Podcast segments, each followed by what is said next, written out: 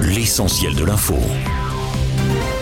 Encore un refus d'obtempérer qui tourne au drame. Ce matin à Nanterre, en région parisienne, un adolescent de 17 ans a été tué par balle alors qu'il était au volant d'un véhicule qui a pris la fuite. Les policiers affirment qu'un peu avant le ou les coups de feu, le conducteur aurait foncé sur les agents, mais une vidéo devenue virale sur les réseaux sociaux montre clairement que les deux fonctionnaires n'étaient pas menacés. Le parquet de Nanterre annonce l'ouverture de deux enquêtes, l'une pour refus d'obtempérer et tentative d'homicide volontaire sur personne dépositaire de l'autorité publique et une autre pour homicide volontaire par personne dépositaire de l'autorité publique. La seconde a été confiée à l'IGPN, la police des polices.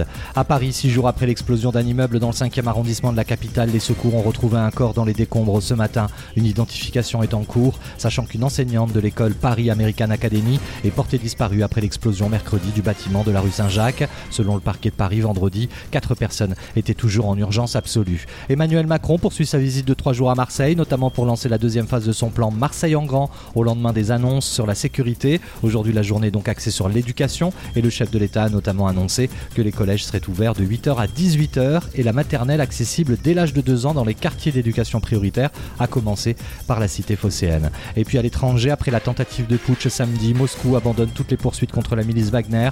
Aujourd'hui, à deux reprises, Vladimir Poutine est intervenu à la télévision russe, d'abord pour respecter une minute de silence à la mi-journée en hommage aux soldats tués samedi lors de la rébellion du groupe paramilitaire de Evgeny Prigogine, puis quelques heures plus tard, le président russe est une nouvelle fois réapparu à la télévision pour remercier son armée ses services de sécurité et de renseignement pour avoir sauvé, dit-il, la Russie de la guerre civile. Fin de citation. Enfin, sport et cyclisme, comme les trois dernières années, la grande boucle, qui part samedi de Bilbao en Espagne, se jouera sous protocole sanitaire contre le Covid-19. L'annonce a été faite aujourd'hui. Concrètement, il s'agit d'éviter de revivre les abandons du dernier Tour d'Italie à cause de tests positifs parmi les coureurs. Selon ASSO, c'est la société organisatrice du Tour de France.